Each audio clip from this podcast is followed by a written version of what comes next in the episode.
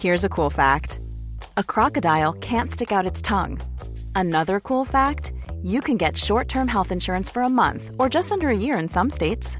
United Healthcare short term insurance plans are designed for people who are between jobs, coming off their parents' plan, or turning a side hustle into a full time gig.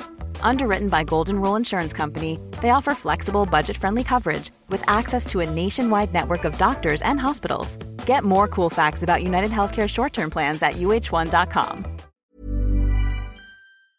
Bonjour à toutes, bonjour à tous. Ravi de vous retrouver pour ce nouveau numéro de Midi News. Une heure d'information, de décryptage de l'actualité avec nos invités en plateau, nos experts, mais également nos journalistes sur le terrain qui suivent cette campagne présidentielle. Il reste sept jours, sept jours aux deux candidats toujours en lice pour élargir leur base électorale, convaincre les indécis et mobiliser les abstentionnistes. Emmanuel Macron tient son premier grand meeting de l'entre-deux tours cet après-midi à Marseille, une ville qui a placé Jean-Luc Mélenchon, largement en tête au soir du premier tour. Nous verrons comment le président candidat tente d'attirer dans ses filets cet électorat qui pourrait bien être la clé du second tour de l'élection présidentielle. Et l'électeur que convoite également Marine Le Pen, la candidate du Rassemblement national, est dans l'Eure-et-Loire ce matin à la conquête de l'électorat populaire, électeurs qui se sont mobilisés en sa faveur. Mais l'enjeu du second tour, je le disais, est d'élargir sa base électorale. Elle s'est revendiquée lors d'une déambulation comme étant la porte-parole des souffrances des Français, candidate de la ruralité. Nous en parlons dans un instant avec mes invités. Mais avant cela, c'est le rappel des principales actualités de ce samedi.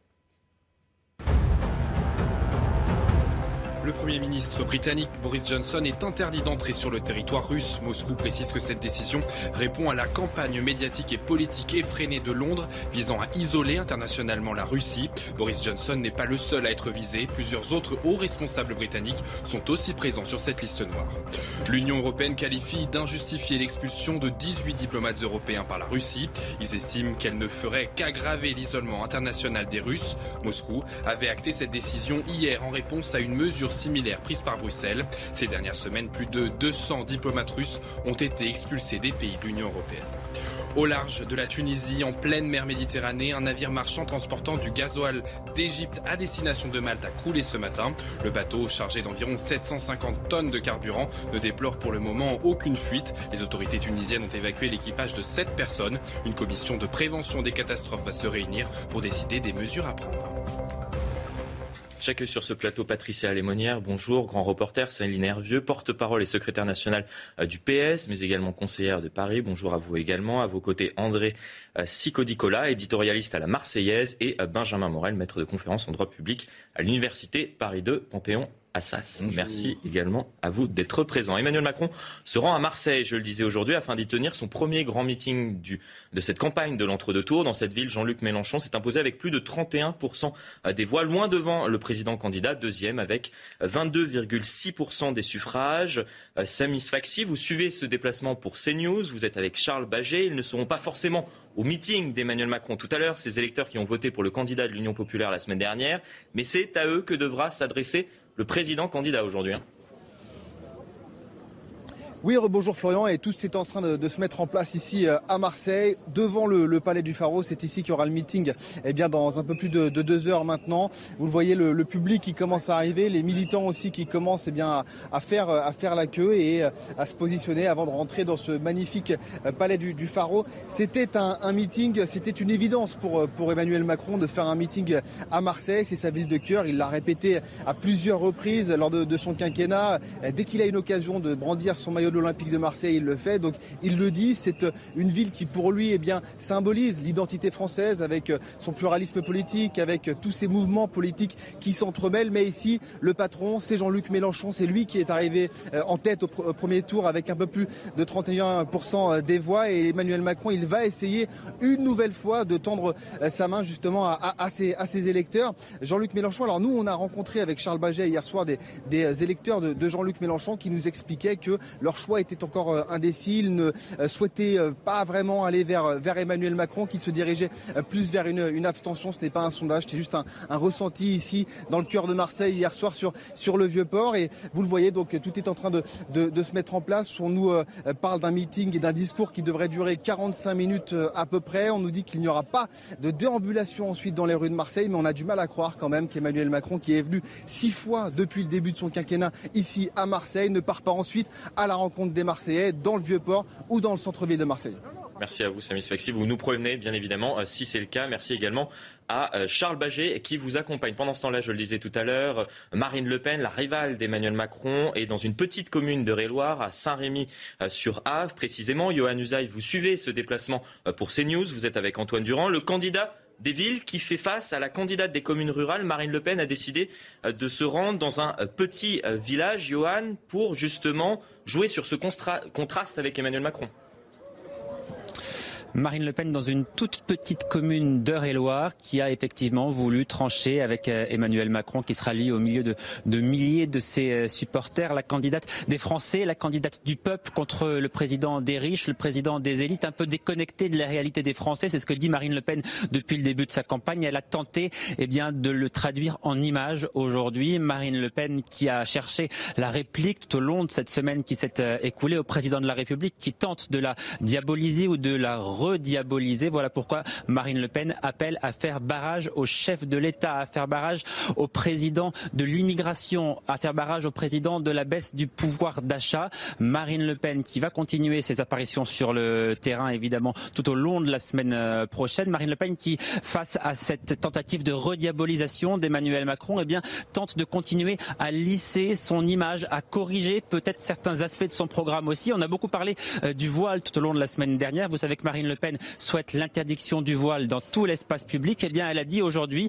en réponse à une habitante qui l'interrogeait sur ce marché, qu'elle n'était pas obtue, qu'il y aurait évidemment des débats à l'Assemblée nationale. Alors, est-ce que ça signifie qu'elle est en train peut-être de revoir sa position? Ça, je ne peux pas vous le dire, mais en tout cas, on sent qu'il y a une possibilité d'évolution du côté de Marine Le Pen, qu'elle est prête peut-être à amender quelques points de son programme pour pouvoir élargir son électorat et tenter de l'emporter le 24 avril prochain. Merci également à Antoine Durand qui vous accompagne. On entendra la candidate du Rassemblement national euh, sur ce sujet euh, du port du voile. Nous en débattrons également dans un instant avec mes invités. Mais avant cela, je souhaitais revenir sur euh, cette tentative de la candidate du Rassemblement national, cette stratégie de jouer la proximité avec les Français et de jouer sur les contrastes, sur le contraste également avec le chef de l'État qui se rend dans la deuxième plus grande ville euh, de France, qui est Marseille. Écoutez justement la candidate du Rassemblement national tout à l'heure. Intéressant, ça. Ce qui est intéressant, c'est qu'on est là dans la périurbanité. Euh, et que la périurbanité, la ruralité euh, sont des sujets importants de cette campagne présidentielle. Je veux dire, il y a des pans entiers de mon projet qui, sont, qui visent justement à l'aménagement du territoire, vous euh, le savez, puisque je l'ai annoncé, que je créerai un grand ministère de la ruralité. Euh, le but, c'est de recréer de l'emploi dans euh, cette périurbanité, dans la ruralité, pour retrouver un équilibre territorial qui a été rompu dans les dernières années. Cela peut être une stratégie payante, Benjamin Morel, de jouer sur le, contraste. Emmanuel Macron, président, candidat des villes, et Marine Le Pen, candidate de la ruralité, des plus petites communes ça peut fonctionner en effet, tout bêtement parce que, grosso modo, ce second tour, a priori, va se jouer sur ce qu'on appelle la participation différentielle. Quand vous avez un haut taux d'abstention et que vous avez des candidats qui sont relativement proches, en termes de, nombre de voix, eh bien, ce qui compte, c'est pas tant la largeur de votre électorat. Ce qui compte, c'est la capacité que vous avez à mobiliser l'électorat qui est déjà le vôtre, mais dont une partie peut s'abstenir.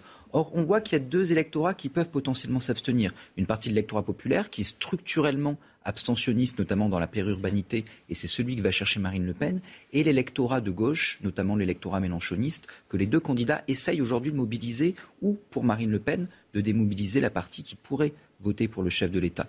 On a vu une première partie de campagne, de campagne d'entre-deux tours, qui était une campagne sur laquelle eh bien, les candidats jouaient plutôt sur leurs points faibles. Grosso modo, Marine Le Pen tentait de montrer qu'elle était crédible, notamment sur l'international, etc., mhm. parce qu'elle a un déficit par rapport au chef de l'État sur ces thématiques-là, alors que Emmanuel Macron jouait et surjouait la proximité. On voit qu'ici, à descendre de mobiliser justement cette base électorale, Marine Le Pen revient à ses fondamentaux, à ce qui lui a plutôt réussi lors du premier tour dans cette campagne qu'on appelait une forme de campagne à bas bruit, c'est-à-dire rejouer la proximité, rejouer les problématiques concrètes, et en effet, ça peut mobiliser. Elle tente de mobiliser, Céline Hervieux, les abstentionnistes potentiels?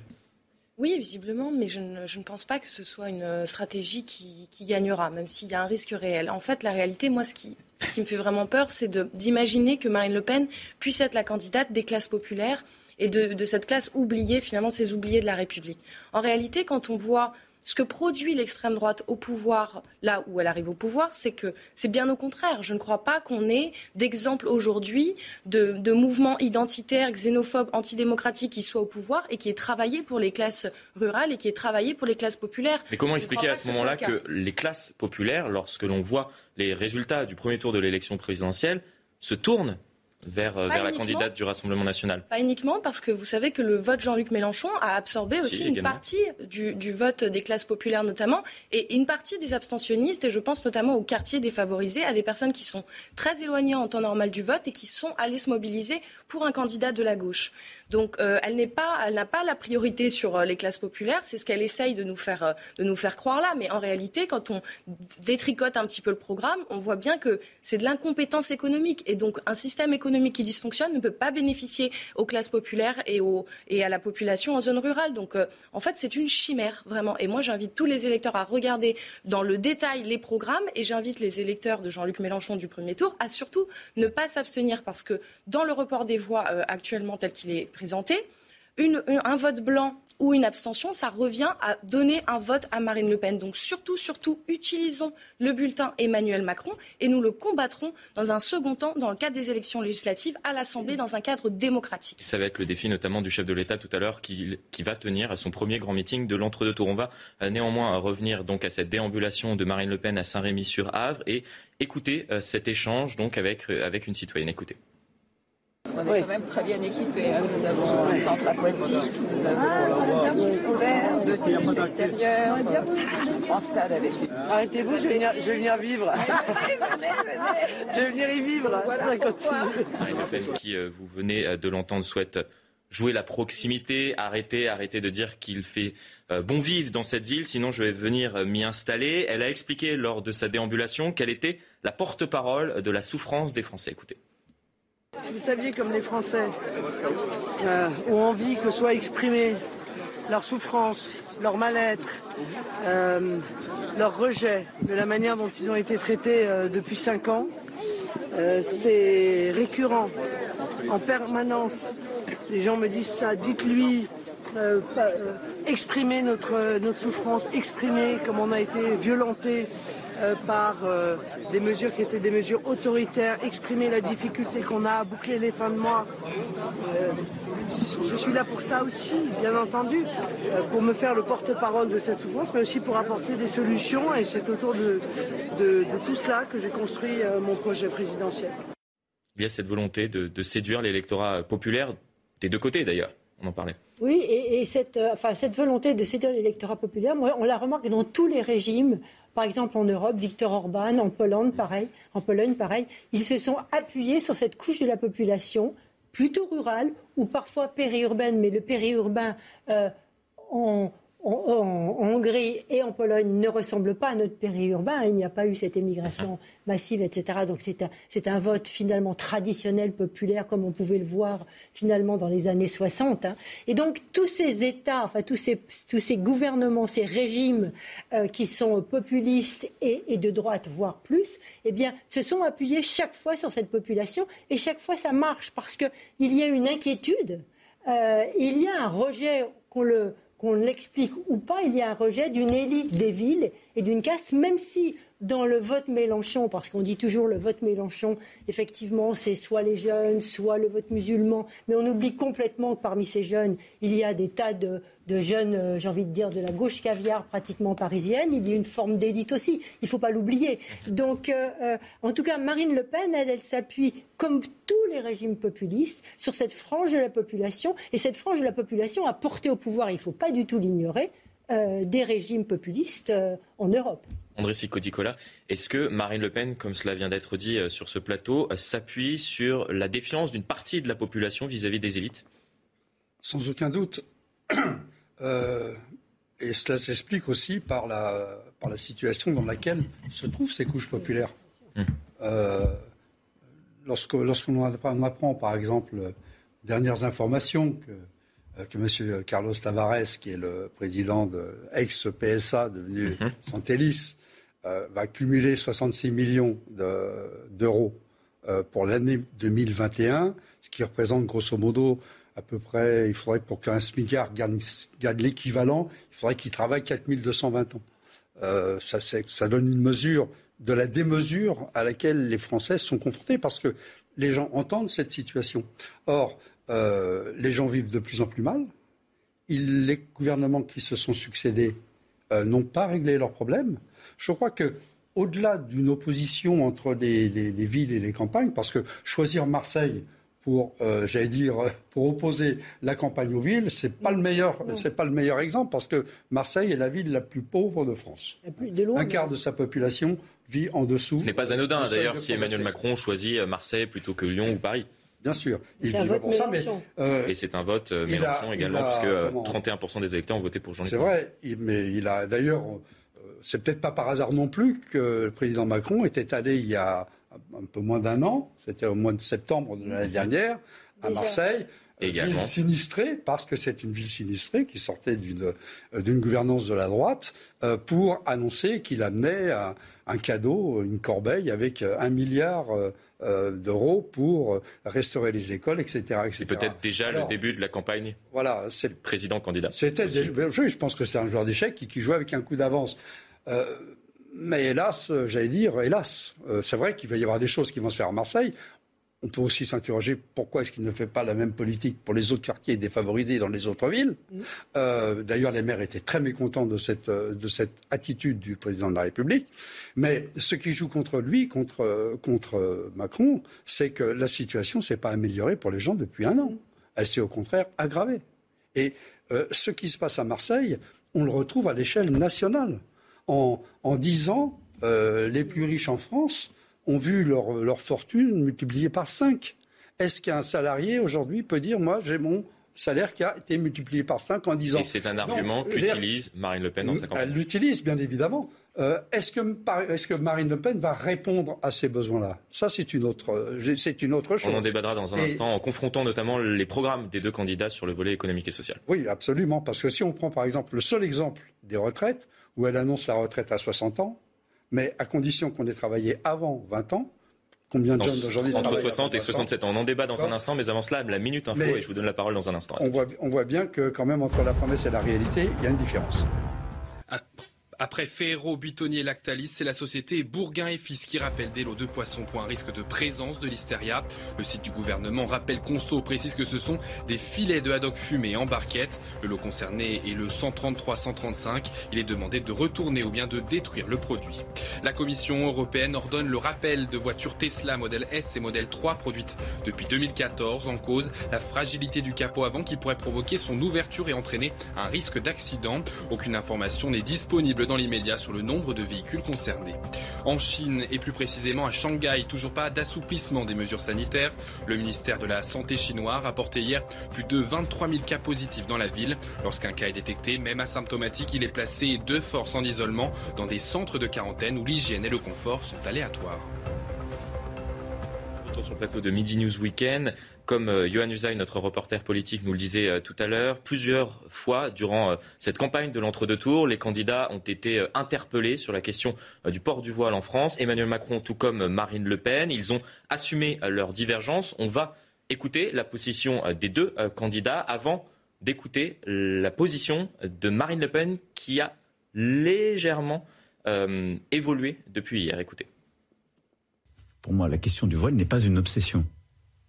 C'est-à-dire que ça a été l'obsession du quinquennat dont vous avez été non, président. pardon, ça fait des années en France ça dure. Il y a, il y a eu la loi de 2004 qui interdit parce que c'est un symptôme. C'est ça ce que je veux dire. C'est un symptôme. Il y a des gens qui, au titre d'une religion, essaient de sortir des jeunes filles, par exemple, de l'école, de les déscolariser, essaient d'expliquer que les lois de la République, l'égalité femmes-hommes n'est pas une réalité, ne doit pas être une réalité dans notre société, justifie des choses qui ne sont pas conformes. Là, j'ai dit, on s'attaque à ces gens-là. Le voile, euh, c'est euh, un, uniforme que cherche à imposer au fur et à mesure du temps des gens qui ont une vision radicale de l'islam. Non. Cela, c'était hier. On va écouter à présent la déclaration euh, tout à l'heure à Saint-Rémy-sur-Ave de la candidate du Rassemblement national. Mais bien sûr que ça me, bien sûr que ça me, ça, euh, m'interpelle bien entendu. Je sais très bien euh, quels sont les problèmes qui sont euh, liés au voile. Je sais très bien qu'il y a des femmes âgées qui le mettent parce que ça correspond pour elles à un moment de leur vie et qu'elles sont devenues grand-mères et que ça n'a pas la même signification que les jeunes femmes à qui on on force en fait de le mettre. Mais il n'en demeure pas moins qu'il y a des milliers de femmes en France qui sont euh, obligées de mettre ce voile parce que si elles ne le mettent pas, eh bien elles sont euh, euh, menacées, elles sont isolées, elles sont suspectées. Et ça, c'est quelque chose d'insupportable. Donc, j'étais d'ailleurs contente de voir qu'elle considérait également que les petites filles, le, le- faire porter les voiles à des petites filles était quelque chose dans son esprit qui était totalement insoutenable. Benjamin Morel, clarification de la part de la candidate du Rassemblement national ou inflexion? Afflexion, clarification, en tout cas, volonté de ménager un peu la chèvre et le chou. C'est la même chose pour Emmanuel Macron, parce qu'il faut bien comprendre que les deux candidats sont face à une difficulté stratégique. Quand vous prenez l'ensemble de l'opinion, vous avez une majorité de l'opinion. C'est une enquête, je crois, pour votre chaîne qui montrait que 60% des Français étaient plutôt opposés au port du voile. Donc là-dessus, même si juridiquement c'est impossible, eh bien, vous avez intérêt à plutôt poser ce sujet-là sur la table. Mais en même temps, l'électorat de Jean-Luc Mélenchon dont on parlait, eh bien lui peut justement se mobiliser contre une, candidate notamment qui proposerait de euh, supprimer totalement de la voie publique le port du voile. Et cet électorat-là, Marine Le Pen, aujourd'hui, il a besoin que soit il s'abstienne, soit il vote pour elle. Et donc, à partir de là, une position trop tranchée sur cette thématique-là est une position qui, potentiellement, est mobilisatrice pour un électorat potentiel d'Emmanuel Macron. C'est un peu comme le sujet du RIC, si vous voulez, pour Marine Le Pen. C'est une façon de dire, d'accord, j'ai un programme, mais ce programme, demain, on pourra revenir dessus. Vous pouvez voter pour moi ou vous abstenir. Demain, ce n'est pas un chèque en blanc que vous me faites. Si jamais je suis élu, on discutera, voire même il pourra y avoir des référendums. Elle l'a mis en avant tout à l'heure Voilà. lors de sa Il déambulation. pourra y avoir des référendums d'initiative citoyenne pour faire, pour poser un veto sur ce que je propose. Et donc, ça peut permettre de rassurer et de démobiliser Mmh. une partie de l'électorat du chef de l'État. Électoralement, c'est pas bête. Patricia Lémonière, il y a cette volonté de la part de Marine Le Pen de ne pas froisser potentiellement ces électeurs de Jean-Luc Mélenchon qui pourraient euh, se tourner euh, vers la candidate du Rassemblement national d'ici une semaine Oui, évidemment, elle, lisse son profil parce qu'avant, elle avait Éric Zemmour qui lui servait en quelque sorte de paravent sur, cette, sur ces questions, puisqu'il était celui qui incarnait les positions jusqu'au boutiste. Elle, elle pouvait être plus discrète. Maintenant, elle ne l'a plus. Donc, si elle veut garder cette position un peu plus médiane, elle est obligée de lisser son profil.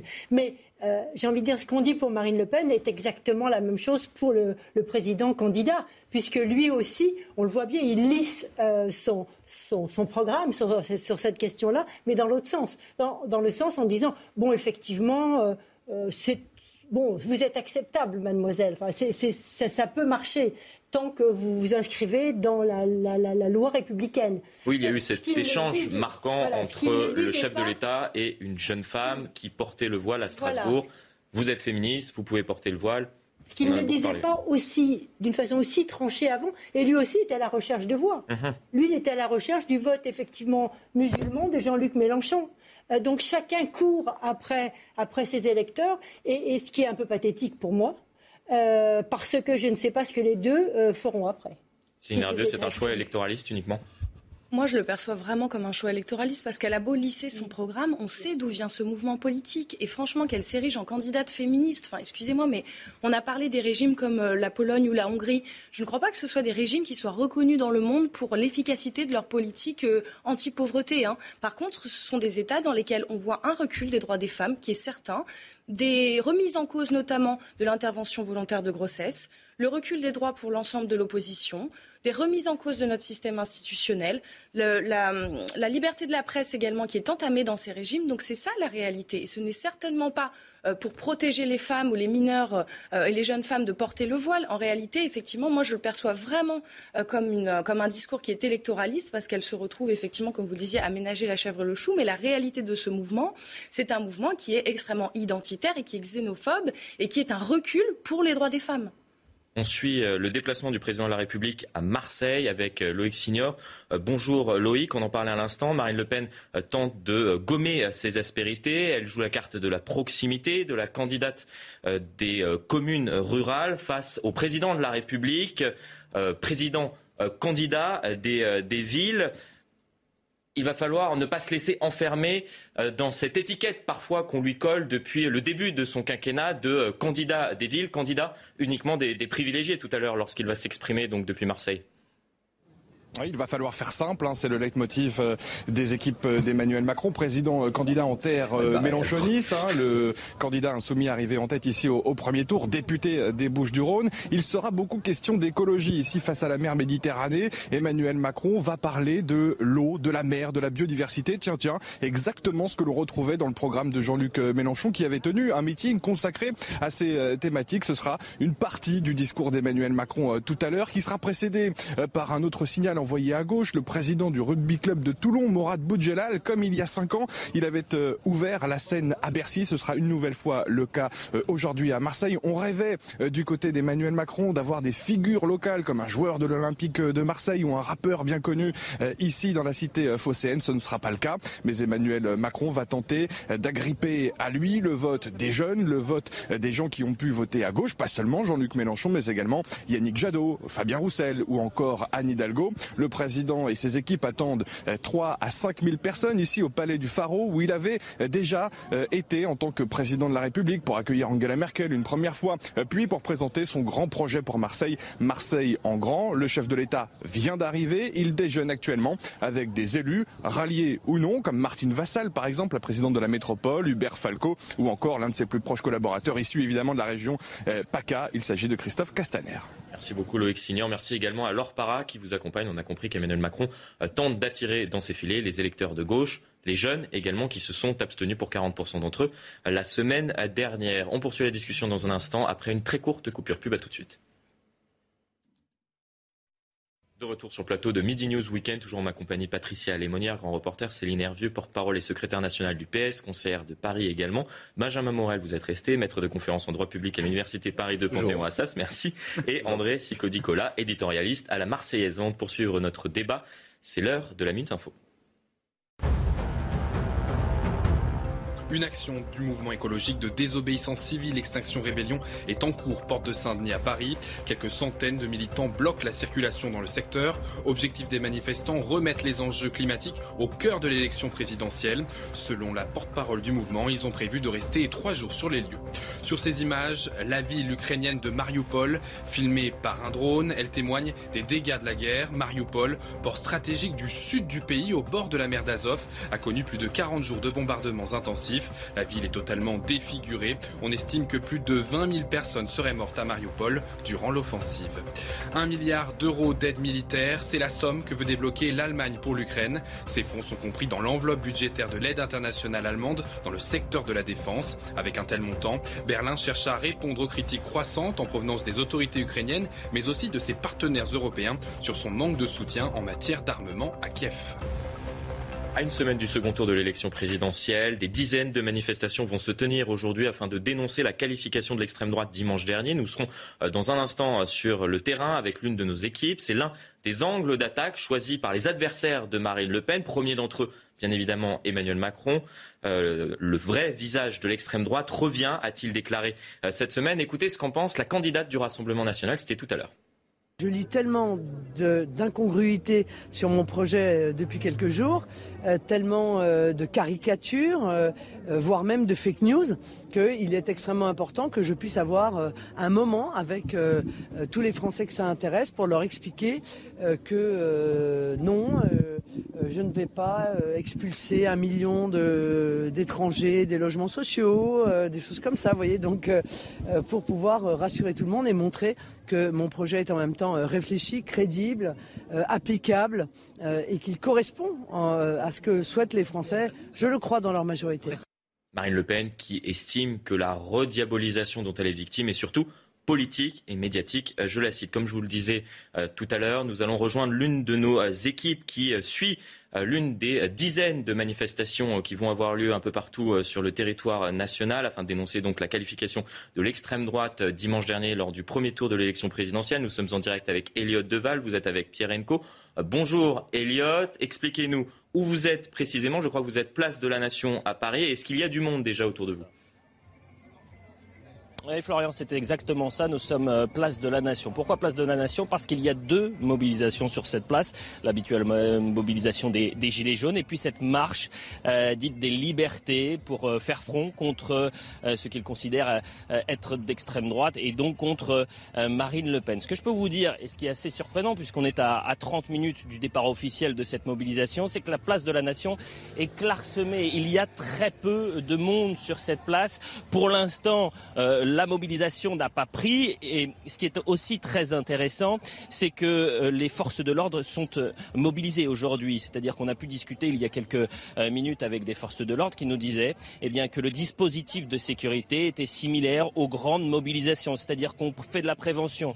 On évite d'être submergé par un, afflux très important de, manifestants et aussi la crainte évidemment après cette semaine plutôt tendue dans la capitale et notamment au niveau des universités, éviter les radicaux. Donc on contrôle avant le début de la mobilisation. Une dernière chose, Florian, parce que cette marche, elle nous, elle nous renvoie 20 ans en arrière à cette grande mobilisation de l'entre-deux tours euh, contre euh, l'extrême droite et Jean-Marie Le Pen. Rappelez-vous, place de la République, c'était une marée humaine. 900 000 personnes selon euh, les associations, 400 000 selon les forces de l'ordre. Il y avait tellement de monde, place de la République, qu'ils avaient dû ouvrir trois voies pour ensuite se projeter vers le place de la Nation, vers la place de la Nation. Aujourd'hui, c'est euh, le schéma inverse, c'est-à-dire que c'est de la place de la nation vers la place de la République. Et l'autre schéma inverse, et c'est tout un symbole, c'est qu'aujourd'hui, il y a très peu de monde pour l'instant.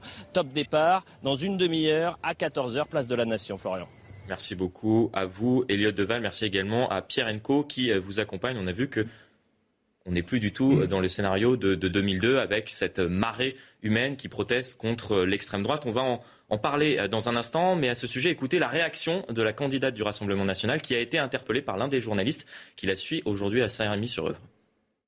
Euh, qui est gens en France qui manifestent contre les élections. c'est quand même quelque chose d'assez étonnant. Je vous le dis en souriant, mais je pourrais vous le dire gravement parce qu'il y a quand même des dizaines de pays dans le monde dans lesquels il n'y a pas d'élection. Euh, et, venir manifester contre les résultats d'une élection, je trouve que c'est profondément antidémocrate. Et donc euh, je pense que les Français trouvent ça désagréable de voir que leur choix est ainsi contesté dans la rue par l'intermédiaire de manifestations. Donc moi, j'ai envie de dire à tous ces gens, allez donc voter, voilà. C'est aussi simple que ça. Bah, vous savez, la diabolisation, elle est surtout euh, elle est politique et médiatique. Bah, je ne suis pas très étonné parce que euh, si le système met en œuvre une telle diabolisation, c'est qu'il a peur.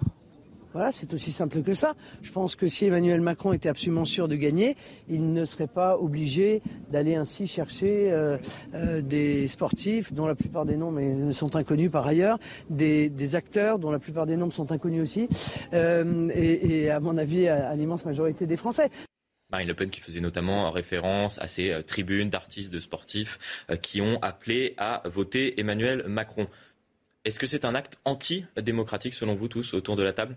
De manifester contre le Rassemblement national ou la qualification de Marine Le Pen? Pas du tout. Je crois que Marine Le Pen n'a pas compris l'objet de la manifestation. Hein.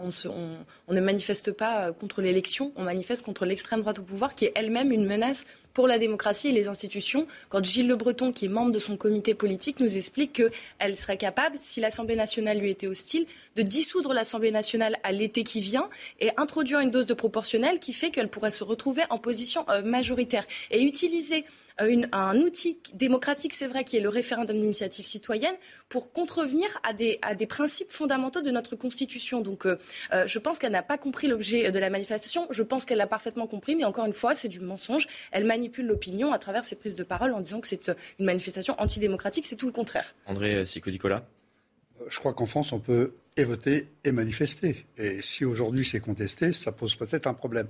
Mais on a évoqué, votre journaliste euh, qui été présent sur le terrain à, la Nation, cette manifestation qui avait rassemblé à l'époque, il y a donc 20 ans, tout juste 20 ans. Près d'un million de personnes. oui, près d'un million de personnes, 900 000.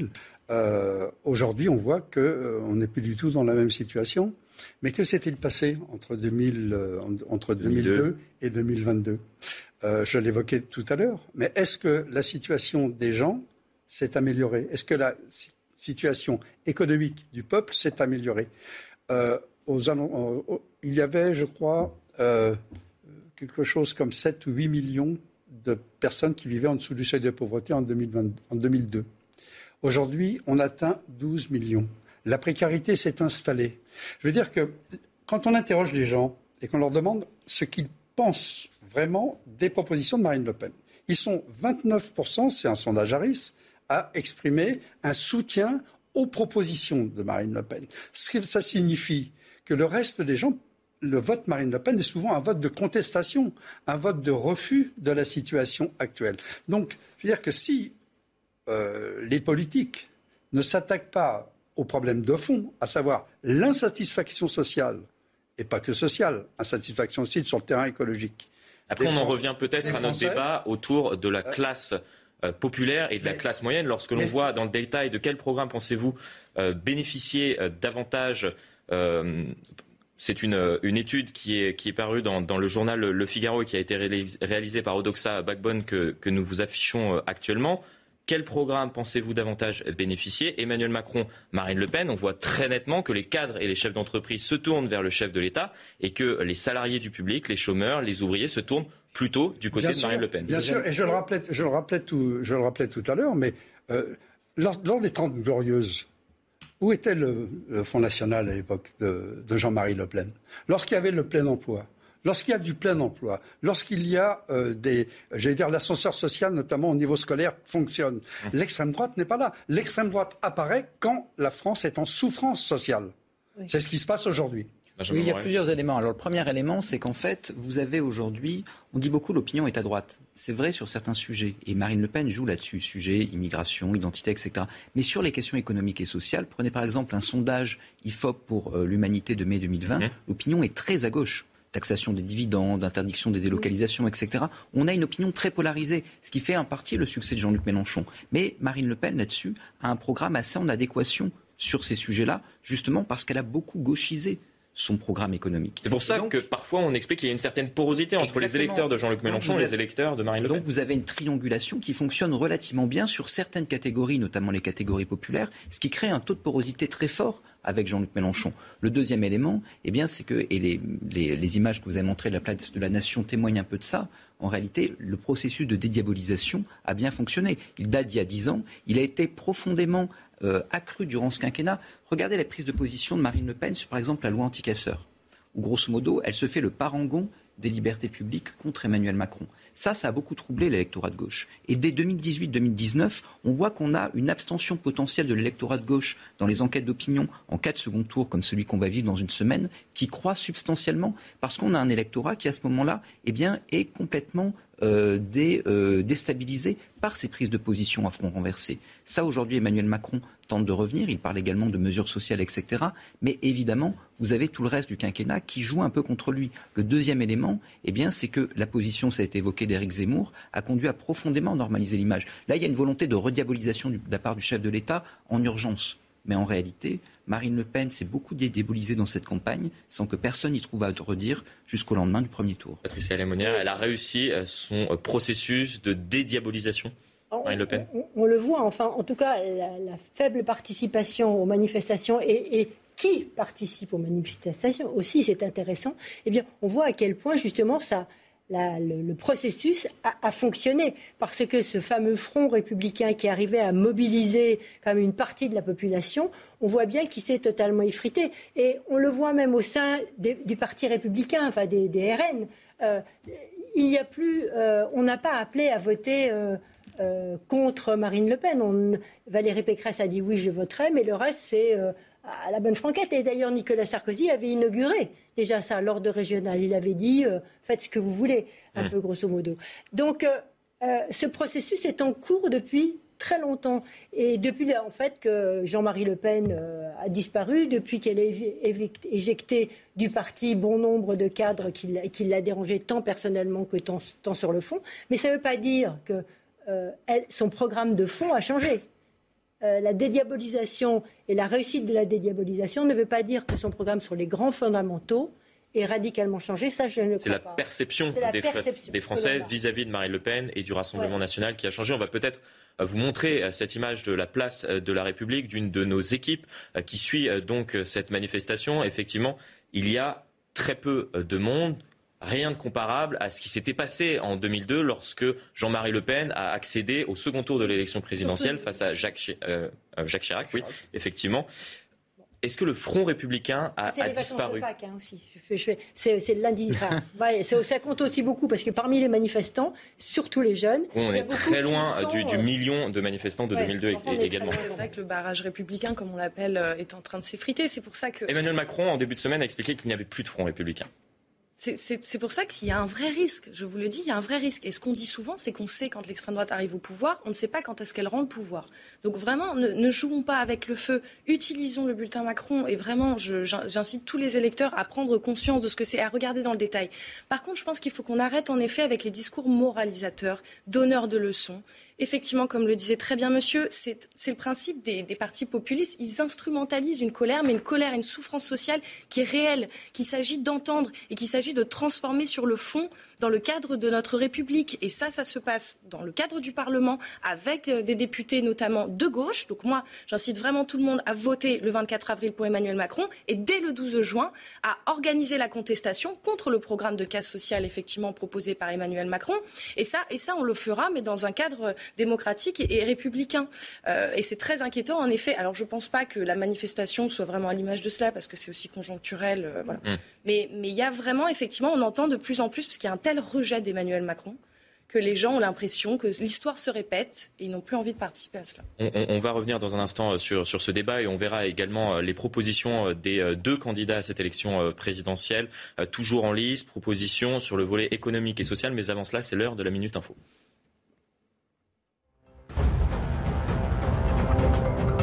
Journée de tension sur l'esplanade des mosquées à Jérusalem. Hier, plus de 150 Palestiniens ont été blessés lors d'affrontements avec les policiers israéliens. Environ 400 personnes ont été arrêtées. Ces affrontements rappellent ceux de l'année dernière qui s'étaient transformés en 11 jours de guerre entre le Hamas et Israël.